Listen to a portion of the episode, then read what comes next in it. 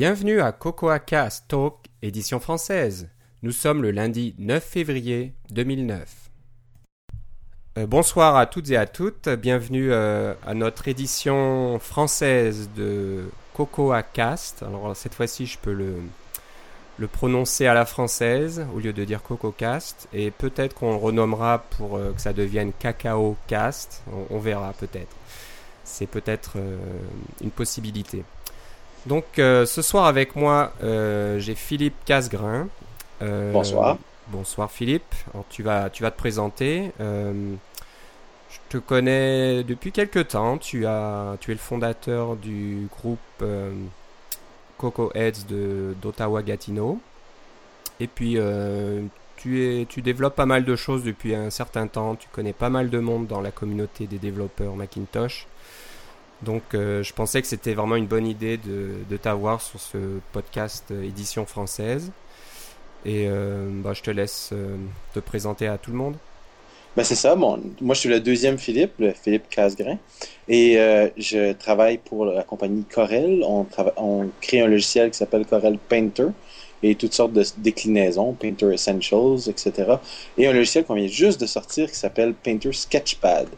On est très content, mais c'est euh, un logiciel qui n'est pas disponible euh, dans les magasins encore, mais il vient juste de sortir sur notre site web. Euh, de point de vue personnel, je développe aussi pour le, le iPhone et je développe pour le Mac depuis oh, presque 15 ans maintenant. Donc, euh, j'espère que je vais avoir des commentaires intéressants ce soir. Bah voilà, moi je passe pour un petit nouveau hein, comparé à toi. Ça fait quoi, même pas deux ans que j'essaye d'apprendre euh, Cocoa et, et- et le développement sur Mac. Mais bon, Euh, je, je pense aussi être euh, pas mal intéressé, mais c'est sûr que ton expérience va être très très appréciée et tu vas pouvoir euh, nous, nous apprendre plein de choses certainement. J'espère tout simplement que j'aurai pas l'air trop fou. Voilà. non, non, t'inquiète pas. C'est, c'est moi qui est le plus fou ici, peut-être. Euh, bah, moi, je sais pas si j'ai besoin de me présenter. euh, bah, c'est pas que je suis vraiment plus connu, mais euh, vous, pour ceux qui m'écoutent en anglais euh, avec Boris et Vlad sur notre, euh, notre, nos podcasts euh, sur cococast.com. Donc voilà, moi je, je suis juste un, un enthousiaste, on va dire. J'aime le Mac. je suis un peu un, un switcher. Bien, bien que j'ai commencé il y a très longtemps sur un Apple II. Il y a. Oh là là. C'était euh, dans la fin des années 70, euh, début 80. Donc euh, j'avais commencé à, écrire du basique à l'époque sur un, petit Apple II. Mais voilà, quand le Macintosh est sorti en France, il était vraiment hors de prix. Je sais qu'il était hors de prix ici en Amérique du Nord, mais en France c'était encore pire. Donc je suis resté pas mal de temps sur PC à cause de ça. Et je suis revenu au Mac il y a quelques années. Et je suis bien content. Euh, J'utilise toujours des PC euh, au travail, malheureusement, et un travail qui n'a rien à voir avec euh, le développement sur Mac. Mais voilà, le soir et le week-end, je suis bien content de pouvoir bricoler sur mon Mac. Donc, ben, on va parler de choses et d'autres, un peu de l'actualité autour du monde du développement. Donc, euh, si vous êtes intéressé par les news Mac en général, iLife ou des choses comme ça, c'est peut-être pas le bon podcast. Mais si vous êtes intéressé par la communauté des développeurs, par les nouveautés euh, logicielles euh, concernant les kits de développement, les nouvelles interfaces de programmation et, Et des la- choses comme ça. Disons la fine pointe de la technologie au niveau du développement. Exactement, et ben vous êtes bien tombé, c'est le bon endroit. Donc euh, ben, on va commencer tout de suite. Euh, je crois que c'est hier, oui, euh, C'est hier, ouais. qu'une nouvelle euh, bêta de Snow Leopard a été euh, distribuée aux développeurs, les petits chanceux. Et euh, bon, on a rarement des beaucoup d'informations, bien sûr, parce que euh, toutes ces choses-là sont sur euh, NDA. Je sais même plus comment tu dirais ça en français, mais il y a une C'est Non-Disclosure Agreement. voilà, il y a un, un- un contrat de confidentialité euh, Voilà. assez strict. Donc les dévelop- développeurs qui reçoivent ces versions ne peuvent pas vraiment en parler. Par contre, Apple Insider, euh, un site de rumeurs euh, très connu de ce côté-ci de l'Atlantique, a déjà eu quelques informations à ce sujet. Donc Philippe, je vais te laisser en parler. Oui, c'est ça. Alors, euh, la nouvelle version de, Leopard, le macOS 10.6 Snow Leopard, euh, a été annoncée l'année dernière euh, au mois de juin pour la WWDC avec un certain nombre de choses qui sont connues du public. C'est des, mais il y a un certain nombre de choses qui ne sont pas vraiment connues. On sait que ça va être Intel seulement, par exemple, qu'il n'y aura pas de version PowerPC. on sait que ça va être un système qui va être plus rapide.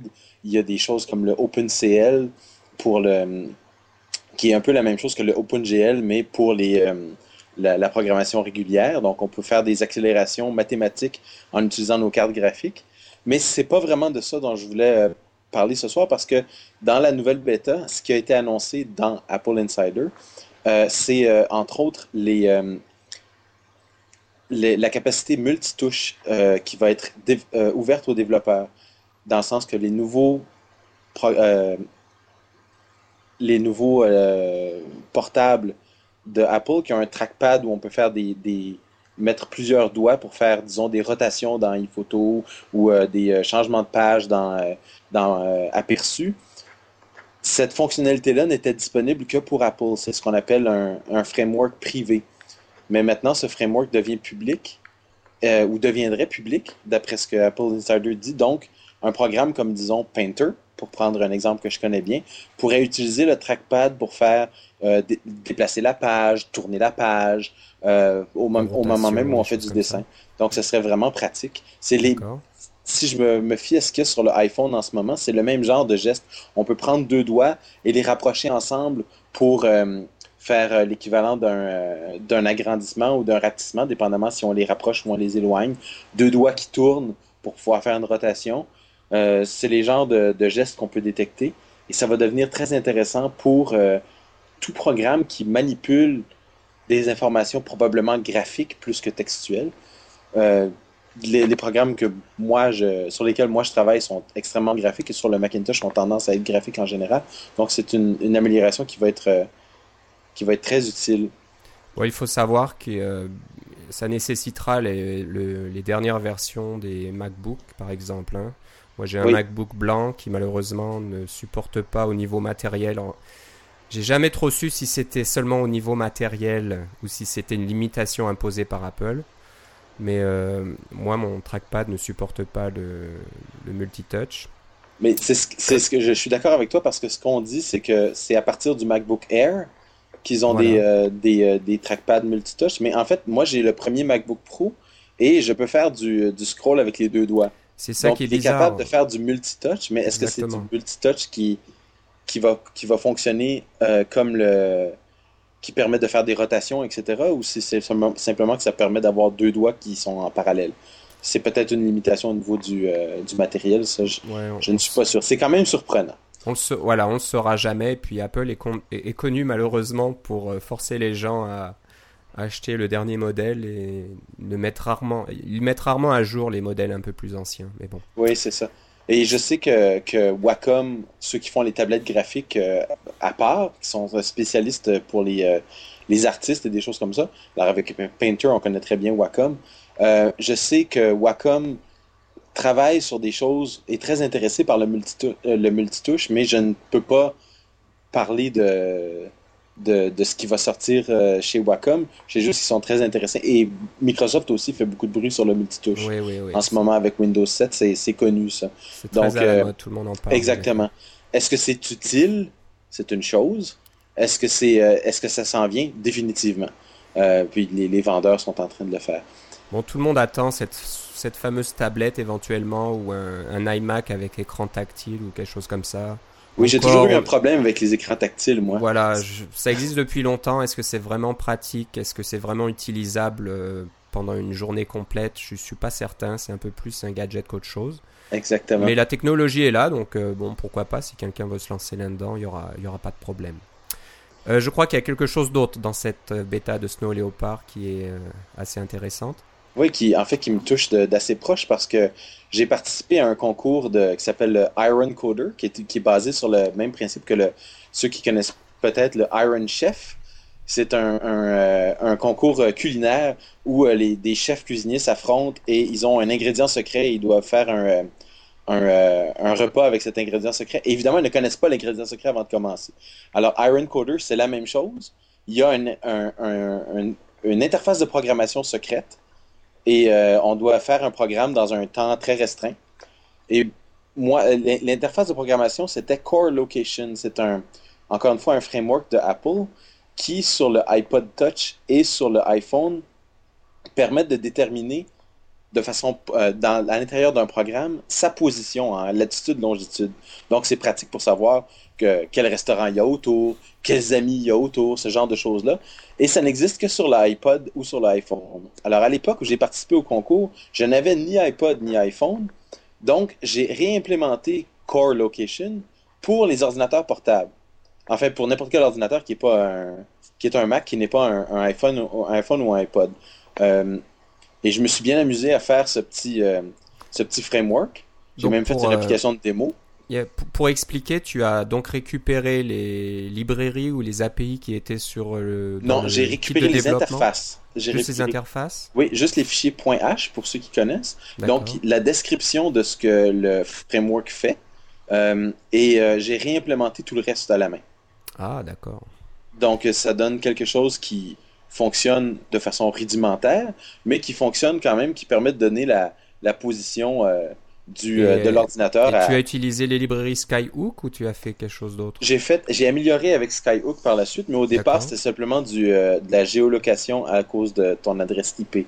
Donc des fois, ça voulait dire que moi, étant à Ottawa, je me retrouvais à Toronto parce que ça dépend du serveur sur lequel on est.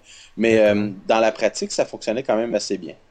Euh, je, crois que je, crois que tu as une page euh, web qui, qui parle de ça. Exactement, euh, sur mon blog. J'imagine qu'on va donner ces informations. Voilà, tu donneras ça à la fin de, du podcast. Voilà.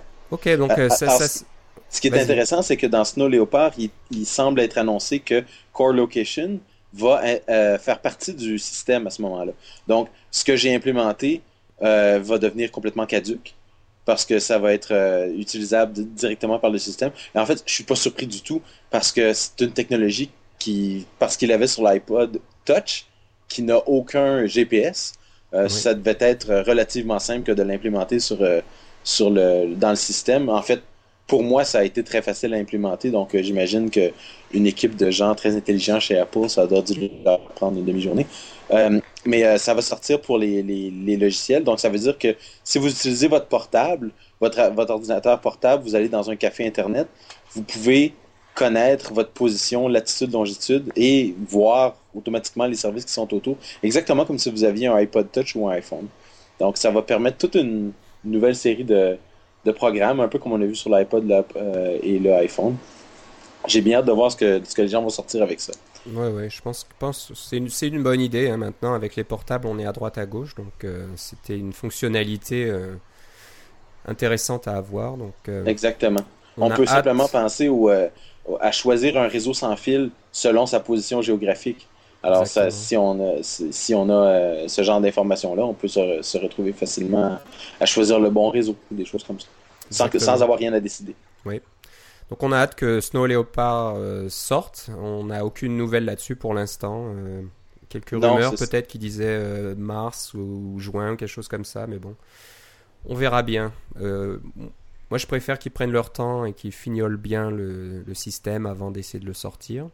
Oui, mais j'ai l'impression que ça va être évolutif par rapport à Léopard. Parce que tu vois, de, de, de 10.4 à 10.5, il y a eu un, un bon certain. Il y a beaucoup de choses qui sont sorties.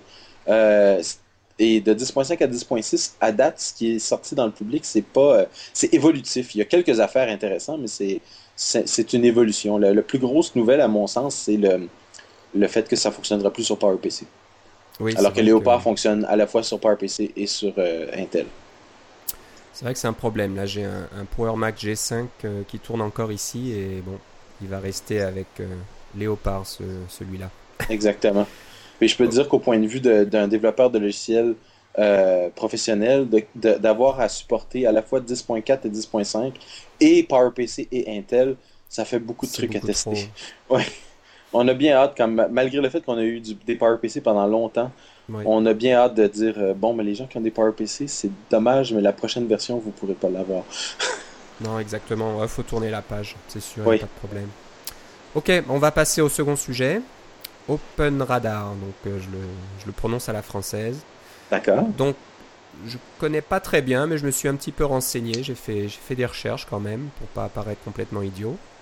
Donc Radar est un système de suivi de bugs utilisé en interne par Apple, mais qui est quasiment fermé, on va dire, au public. si je comprends bien, la seule façon de l'utiliser pour un développeur euh, externe, c'est de rentrer un nouveau bug. Et puis c'est tout. Il va peut-être avoir un numéro, j'imagine, une sorte de référence. Mais ensuite, impossible de savoir si le bug va vraiment être euh, considéré. Euh, si... Ah, en fait, c'est pas tout à fait vrai parce que quand on entre un bug, on peut voir tous les bugs qu'on a entrés nous-mêmes. Donc, c'est un, on a comme chacun notre, notre dossier dans, dans Radar. Et puis, euh, ça, ça, va avec l'identifiant Apple. Et puis, moi, je peux voir tous les bugs que j'ai entrés dans Radar depuis le temps, les, dates, etc. Et ce qui est arrivé avec. Est-ce qu'ils ont été, est-ce qu'ils ont été réglés? Est-ce qu'ils ont, est-ce que je me suis fait dire non, c'est pas vraiment un bug? Est-ce que je me suis fait dire ah, ça c'est un, un duplicata d'un autre bug, etc. Donc, euh, je peux voir tout l'historique de mes bugs. Mais, seulement les tiens. Exactement. Je ne peux pas voir aucun des autres bugs. Et ce qui arrive dans bien des cas, c'est que les gens ils disent Ah oui, euh, moi je suis un duplicata de ce bug-là, mais je ne peux pas voir le bug original. Le, bug duquel je suis un duplicata. Donc, euh, on ne peut pas savoir quand ce bug-là est réglé. On n'a aucune notification que notre duplicata est aussi réglé. Autrement dit, il y a des, ils ont des problèmes à l'interne chez Apple. Ben, c'est pas un problème dans le sens de c'est grave, mais ils ont un, un défaut, si on veut, c'est que oui, ils vont fermer le bug original en disant il a été réglé, par exemple, ou on, ne le réglera pas, ce qui est une autre possibilité. Mais tous les bugs duplicata ne sont pas automatiquement euh, fermés. Et puis l'autre aspect à ça, c'est que euh, les duplicata, c'est ce qu'il y a de plus fréquent chez Apple, parce que c'est sûr que quand il y a un problème dans le système, euh, il n'y a pas juste une personne qui va le trouver, il y en a 10, 20, 30, 50, 100 qui vont trouver le même problème. Et puis, ce qu'on reçoit comme information d'Apple, c'est, bon, si vous voyez un problème, mettez un bug. Puis si c'est un duplicata, ben, c'est comme un vote. Plus un bug a des votes, plus euh, ce bug-là a des chances d'être réglé. Mais on ne sait pas, nous, il y a combien de votes ce bug-là. Quand j'entre un bug sur, disons, euh, euh, Snow, pas, Snow Léopard, mais disons Léopard plante quand j'imprime avec l'imprimante HP 300. J'invente, là. Mais et puis qu'on me dit que c'est un duplicata, mais je sais pas moi s'il y a 500 personnes qui ont mis le même bug ou on est deux. J'ai pas pas d'idée si ça vaut la peine de continuer à, investiguer pour, euh, pour euh, le bénéfice de Apple parce que effectivement, quand on met des bugs dans euh, Radar, c'est un peu un trou noir. Ça prend du temps de faire un bon bug et puis on n'est pas sûr qu'on a un bon retour sur notre investissement. Donc, Open Radar, c'est la même chose que Radar, sauf qu'une fois qu'on a mis notre bug dans Radar, on va dans Open Radar et on met le même bug. On peut même mettre l'identifiant radar de Apple comme, référence. Et l'idée, c'est que si tout le monde entre ces bugs à la fois dans Radar et dans Open Radar, on va avoir une idée euh, du volume de bugs, on va avoir une idée de où sont distribués les bugs. Est-ce qu'ils sont plus dans, euh, dans tel framework ou dans euh, AppKit ou dans, dans Fondation ou dans n'importe quel QuickTime? on va avoir une bonne idée de la distribution et en plus de ça, on a une bonne idée de combien de personnes regardent ces bugs-là et ont, des, problèmes avec les différents sous-systèmes de Apple. Une information qu'on n'a pas du tout en ce moment. Donc, c'est une idée, c'est pour pouvoir voir euh, qui travaille sur quoi, en fait? mais il n'y a pas de lien encore direct entre Radar et Open Radar. Le seul lien, c'est celui que Apple voudra bien faire. Mais je peux comprendre Apple de ne pas vouloir exposer Radar parce que, par exemple, si je mets un bug, puis je parle de, de Painter, mettons, Painter 12. OK? Ben, Painter 12 n'existe pas pour le public. Et puis, si les, si les gens commencent à voir que j'ai mis un bug, que Painter 12 plante quand on fait tel truc dans Snow Leopard, là, ils vont dire Oh, tiens, Corel est en train de travailler sur Painter 12. Euh, je devrais peut-être partir la machine à rumeurs, etc. Bon, alors on veut éviter ce genre de problème-là. Les informations dans les bugs sont souvent confidentielles. Alors, Apple a évidemment le même accord de confidentialité que nous, on a envers eux. Euh, nous étant les développeurs qui ont, euh, mettons, Snow Leopard mais euh, ils ne peuvent pas exposer ce genre d'informations-là. Et ça serait très compliqué pour eux d'ouvrir la base de données en disant, même s'il y avait une case à cocher qui dise cette information est publique, si jamais il y a une erreur puis qu'on veut changer ça puis que l'information est déjà sortie, il est trop tard. Apple, c'est leur base de données et il faut respecter leur, euh, le, besoin de tout le monde d'avoir leur vie privée. Mais OpenRadar essaie d'adresser ce problème-là. Ça va être intéressant de voir comment ça grandit. Alors, ce qu'il faut savoir, c'est qu'OpenRadar est, est né un peu sous l'impulsion de Dave Dribin. Oui. Si je me trompe pas, et c'est un certain Tim Burks qui a développé une application euh, Google App Engine oui. pour faire ça. Donc ça, c'était juste pour, euh, pour en parler. Et je pense que aussi euh, Jonathan Wrench de Redshirt Software, de la compagnie Redshirt Software aussi, est, est, un acteur assez important derrière OpenRadar. Oui. Donc on, salue, on, salue, un peu cette initiative qui est... Absolument, et je peux dire, pour avoir rencontré euh, John Wrench, euh, des bugs dans Radar, si moi j'en ai 100, lui il en a 10 euh, 000. C'est, il en met, il en met, il en met. il passe beaucoup de temps à mettre des bugs dans Radar et ça l'avait frustré de, d'avoir un, un retour sur l'investissement qui était potentiellement faible. Exactement, comme tu dis, ça prend beaucoup de temps hein, pour. moi, moi aussi, je le fais dans mon travail. Hein, c'est, pas sous le même système, mais de, de, bien documenter un bug et de, de mettre toutes les informations qui permettront aux développeurs de comprendre le bug et de d'essayer de le reproduire déjà et ensuite de le corriger. Euh, ça se fait pas en 5 minutes. Hein. Ça peut prendre une demi-journée, une journée complète pour préparer euh, un bug. Donc c'est sûr que si ça va dans un trou noir et puis qu'on ne sait pas trop si ça sera vraiment résolu ou pris en considération, c'est un gros problème. Donc euh, je pense qu'on va suivre OpenRadar de près. Oui. J'ai pas regardé vraiment les statistiques pour savoir s'il était vraiment utilisé, s'il y avait déjà beaucoup de bugs qui étaient rentrés dessous. Peut-être que toi tu en sais un peu plus. Mais là, à, court terme, non. Là, j'ai pas regardé les dernières, les dernières. Mais il y avait quelque chose comme 1300 bugs la dernière fois que je suis allé. Euh, mais c'est assez euh, récent, hein, ça a quelques mois seulement. C'est ça, oui. Deux ou trois. Euh, en fait, ça, ça a été, il y a quelqu'un sur Twitter qui a dit on devrait faire ça. Et il y a une personne qui a dit je l'ai fait. Ah bah ça a pris comme va vite. 24 heures ou quelque chose comme ça. C'était rigolo à voir. Le pouvoir de Twitter, c'est exactement. ce qu'ils se disent. Donc, euh, bah, je parlais de John Wrench. On va encore en parler pour euh, notre prochain sujet euh, qui concerne Click to Flash. Donc, je connais pas grand chose là-dessus, j'avoue. C'est apparu sur Twitter. Tout le monde a commencé à, à parler de Click to Flash ou clique tout quelque chose. Euh, donc je sais que John Wrench, encore de Ratchet Software, et maintient une branche d'un projet original. Alors je sais plus, euh, je crois que l'auteur, l'auteur original est inconnu. On sait pas. Est anonyme, oui, c'est ça, exactement. Anonyme. Oui, c'est très euh, rigolo. Ça. Voilà, donc John Wrench a créé une branche du projet original qui est sur GitHub, pour ceux que ça intéresse. Donc encore, je vais te laisser en parler parce que je vois à peu près à quoi ça sert et ce que ça fait, mais pourquoi ça a l'air important pour les développeurs, je, ne suis pas sûr. Il y, a, deux aspects à ça. Le premier, c'est euh, d'abord, on va expliquer qu'est-ce que ça fait. C'est un, euh, module pour Safari, un, euh, un, plugin en anglais, mais c'est donc un module de Safari qu'on met tout simplement dans ses extensions Internet et qui, quand on charge une page, par exemple, quand on, va sur Internet, on choisit la page de, disons, RDS pour le réseau des sports.ca, ceux qui connaissent. Il y a beaucoup d'annonces en flash. Alors, euh, toutes ces annonces-là apparaissent sous la forme d'un carré gris avec un joli gradient dans lequel c'est marqué flash. Donc, la page se télécharge extrêmement rapidement. Et puis, si on veut vraiment voir le flash, par exemple, c'est une vidéo de la dernière partie des Canadiens ou des sénateurs, on a juste à cliquer et le, le flash qui a dessous, finalement, se charge automatiquement, mais seulement celui-là. Donc, ça fait des pages qui se chargent très rapidement, qui sont très agréables à regarder, parce qu'il n'y a pas toutes les distractions de publicité animée. Et puis, en plus de ça, quand on veut vraiment avoir le flash, on a juste à cliquer dessus et voilà, il se charge. Euh, donc, on perd rien et on gagne tout. Ça, c'est le, premier aspect de, Click to Flash. C'est qu'est-ce que ça fait. Puis maintenant, la petite histoire de Click to Flash, ce qui fait que ça rend ça un peu croustillant, c'est que le projet est apparu il y a environ euh, deux semaines sur euh, Google Code. Donc, Google Code, c'est un, répertoire de logiciels de, code source, de logiciels gratuits. Euh, les gens qui veulent se créer un, projet à lequel ils veulent, collaborer avec d'autres personnes, ils peuvent le mettre sur Google Code. C'est un répertoire euh, Subversion. Et le code est apparu là, la version 1.0. Et puis là, il y a des gens qui se sont rués là-dessus pour dire Hey, c'est intéressant, ça, je veux participer, je veux le télécharger. Dont moi, je l'ai téléchargé. Et John Wrench l'a aussi téléchargé aussi et a commencé à faire des modifications pour au début, au lieu, d'avoir une, boîte grise avec le mot flash à l'intérieur, c'était juste une boîte grise. Donc, il y a des améliorations à faire.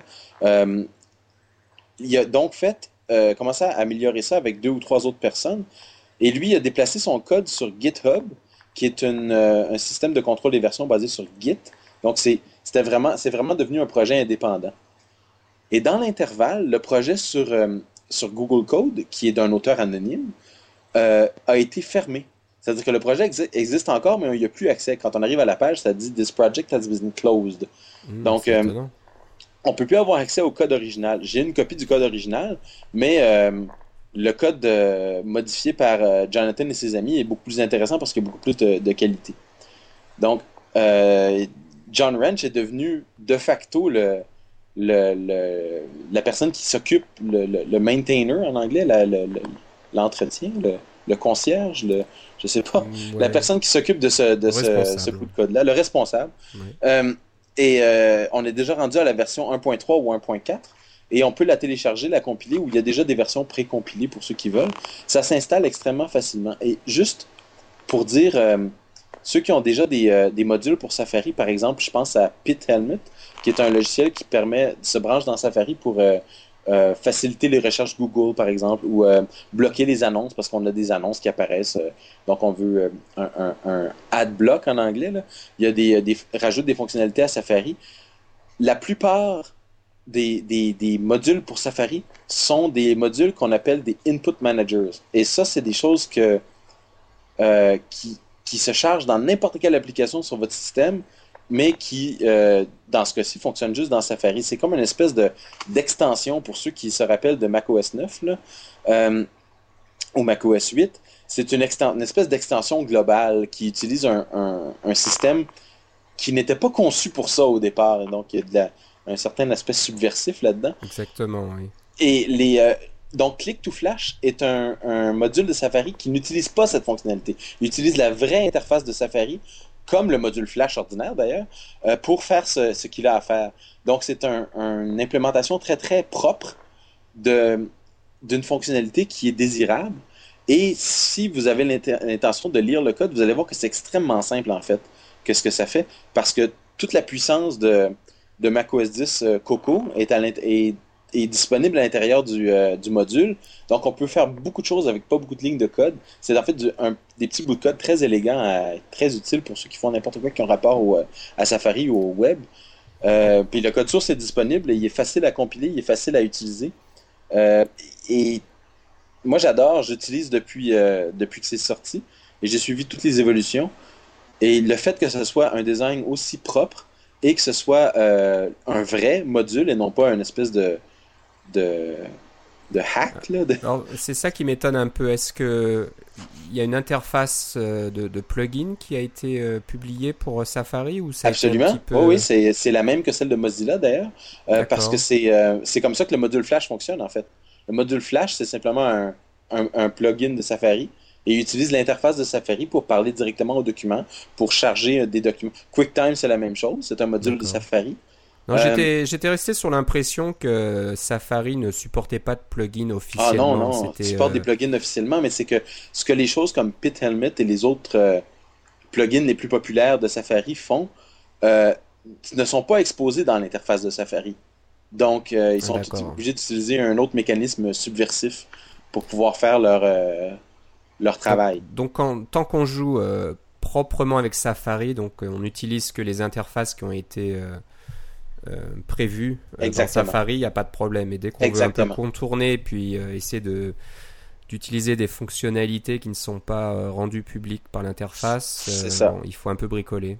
Ok, en, fait, en fait, sur, sur le Mac en général, c'est assez facile d'aller chercher les interfaces non publiées de n'importe quel programme. Avec un petit programme qui s'appelle Class Dump, mais on pourra en parler dans un autre podcast, qui permet d'aller chercher cette information-là. mais c'est pas très très propre d'aller chercher ces interfaces euh, non publiées parce que c'est euh, si elles sont non publiées, il y a généralement une bonne raison. On veut pas les, euh, on veut pas prendre le temps, on veut pas les documenter, on veut, on veut pouvoir les changer aussi.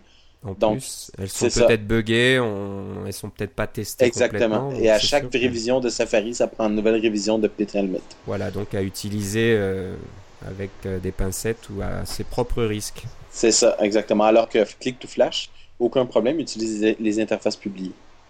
D'accord, donc on essaierait de mettre ça dans les, les show notes, comme on dit aussi, les, les notes du podcast euh, pour trouver le lien de Click to Flash. Et, euh, Je crois que si vous allez sur Google avec Click to Flash, Click to Flash, voilà, on devrait le trouver assez rapidement aussi. Mais euh, voilà, donc de regarder au, au, au code source de Click to Flash, si c'est du, du, beau travail, c'est toujours intéressant de, de, voir comment les autres utilisent Coco. Tout à fait. Cacao, Cocoa pour euh, développer ce genre de choses et puis ça peut donner des idées pour faire d'autres plugins pour Safari. Tout à fait. Ok, très bonne idée. Euh, je pense qu'on arrive bientôt à une demi-heure, donc on va peut-être pas couvrir tous les sujets qu'on avait prévus. Euh, Mais on s'en garder pour la prochaine fois. Donc rapidement, hein, on va peut-être en parler la prochaine fois. on a appris récemment que Qt, alors ça, ça, ça s'écrit QT, mais je crois que ça se prononce Qt, si j'ai bien compris. C'est une interface de développement multiplateforme euh, développée par la compagnie Trolltech dans les années 90 et qui a été rachetée par Nokia euh, en 2008, euh, devient LGPL. Donc, je pense que ça va être notre dernier sujet ce soir. Oui c'est intéressant, donc c'est une interface, euh, comment dire, euh, un environnement de développement qui est quand même utilisé par des logiciels comme Google Earth ou euh, Adobe Photoshop Element, donc c'est pas n'importe quoi. C'est il y a même des gros programmes comme un programme qui est, qui est, fait à Montréal qui s'appelle Toon Boom Studio, qui est un programme d'animation 2D. beaucoup des, des petits dessins animés que vous voyez qui sont faits au Canada ou aux États-Unis à la télévision là, sont faits avec Toon Boom Studio. D'accord. Et c'est fait avec Qt. Donc voilà, ça vous offre une, interface graphique multiplateforme. Donc, euh, Exactement. Linux, euh, Mac, Windows, euh, et, et, plus téléphone cellulaire, un tas de choses.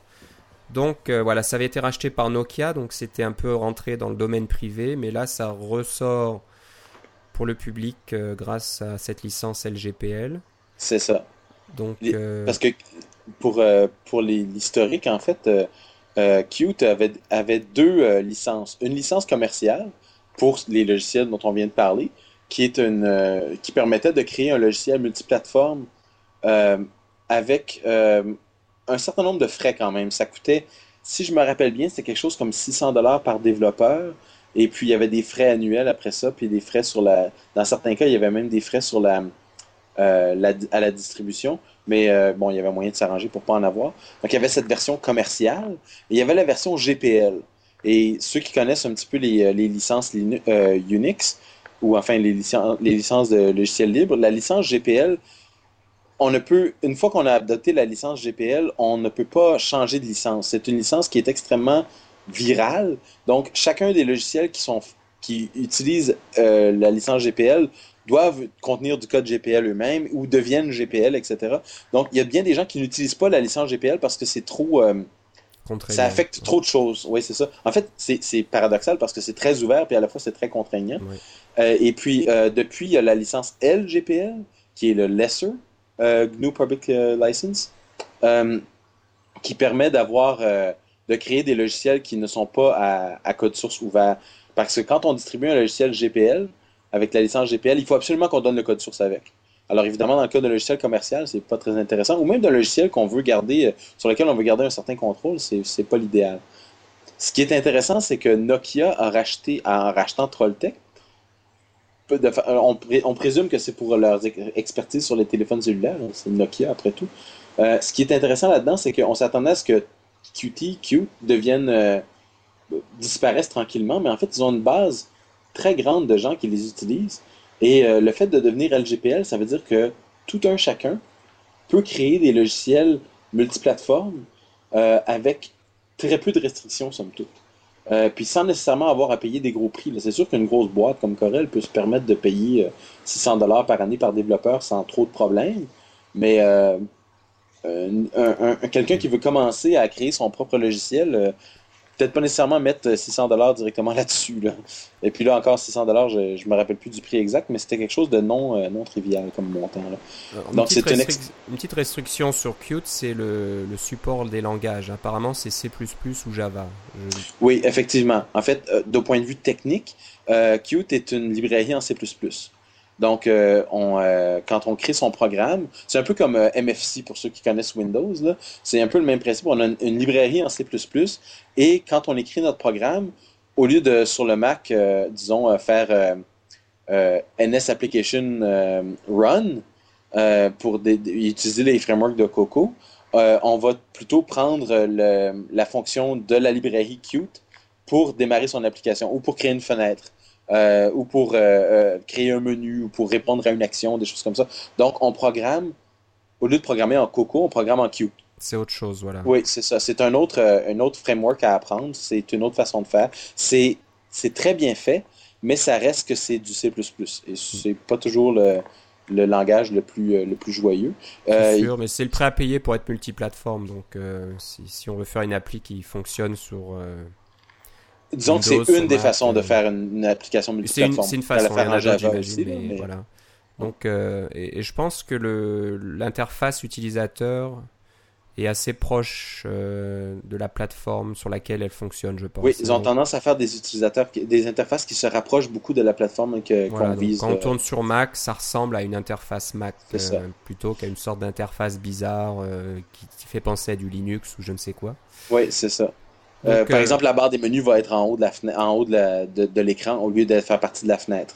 Voilà. Alors que si on recompile la même application sur Windows, la barre des menus va se retrouver dans une fenêtre. Dans une fenêtre. Sans aucune modification de la part de l'utilisateur. Un autre truc qui est très intéressant chez euh, Qt, c'est qu'ils ont un, l'équivalent d'un interface builder pour créer des, euh, des interfaces de façon graphique. Euh, je pense que ça s'appelle Constructor, mais je me rappelle plus exactement du, nom, euh, qui permettait donc de monter graphiquement l'interface de l'application euh, pour pouvoir faire du et de façon multiplateforme aussi. Donc c'était un outil très puissant pour ceux qui voudraient se lancer dans multiplateforme. Ceci dit, il n'est pas nécessairement facile d'approche. Nous, on l'avait on l'avait évalué pour Painter et finalement, on est resté avec notre solution hybride qui date du début des années 90, qui est plutôt poche et dont je ne discuterai pas ici, voilà. mais euh, qui a l'avantage d'être connu. Alors que l'autre, il fallait okay. tout réimplémenter en, en Qt. D'accord. Bon, bah, c'est toujours bon à savoir. C'est En plus, c'est une bonne nouvelle que, que une librairie oh. comme ça devienne. Euh, devienne ouverte. Et, voilà, oui, est ouverte. Donc, euh, ça. Mais c'est ça. Elle était déjà publique, mais elle était, il fallait absolument distribuer son code source avec, ce qui, te, ce qui est rebutant pour beaucoup de gens, en fait. Exactement. Donc, euh, voilà. On vous invite à, à regarder Qt aussi. Donc, euh, on mettra le lien. Vous le trouverez certainement dans Google encore une fois. Voilà. Donc, bah voilà, ça, ça conclut notre premier épisode en français. J'espère que ça vous aura plu et que vous voudrez nous entendre encore une fois. Euh, Philippe, où te trouve-t-on sur l'internet si on veut avoir des informations sur toi ou te contacter? Alors, c'est très simple. J'ai mon blog, c'est euh, developer en anglais. Je pourrais peut-être le faire en français aussi, mais euh, developer.casgrain, mon nom de famille.com. Et puis, vous allez euh, trouver toutes les informations qui ont rapport à moi. Par exemple, sur Twitter, je suis Philippe C, si vous voulez me suivre. Et euh, toutes les, je vais tout, tout, mettre sur mon blog, incluant euh, les liens qu'on a ici aussi pour, euh, pour le podcast. Et euh, j'ai bien hâte de, faire le deuxième épisode. Je suis sûr qu'il va y avoir des, toutes sortes de nouvelles choses à discuter dans pas grand temps. Exactement. On essaiera d'améliorer un petit peu la qualité sonore. On a eu un petit problème technique ce soir, donc euh, c'est pas l'idéal, mais je pense que ça va aller qu'en qu s'améliorant. Euh, bon, moi, je, pour, pour, me contacter, si vous avez des questions, des, com des commentaires, des idées de discussion pour les prochains épisodes, écrivez à KKOcast. Alors, c'est un peu différent. Pour éviter euh, que vous envoyiez des messages en français à Boris sur l'adresse euh, usuel cococast.gmail.com. J'ai créé une nouvelle adresse, donc c'est cacao, c arrobas ou à commercial gmail.com. Donc n'hésitez pas. Et euh, si vous voulez me suivre sur Twitter, c'est pguitar, p g u i t a r d. si voilà, vous voulez savoir ce, ce qu'on fait et j'essaierai d'annoncer les, les nouveautés. Je crois que j'ai créé un compte aussi Twitter pour Cacao Cast, mais je suis pas certain, donc je vais pas je vais pas Ah, vous dire il va de se regarder passer deux choses. Ou bien on va avoir des messages en français, ou bien on va avoir des anglais dyslexiques. Voilà, exactement. Donc euh, voilà, donc euh, en espérant euh, vous parler bientôt, je vais vous dire au revoir. Au revoir.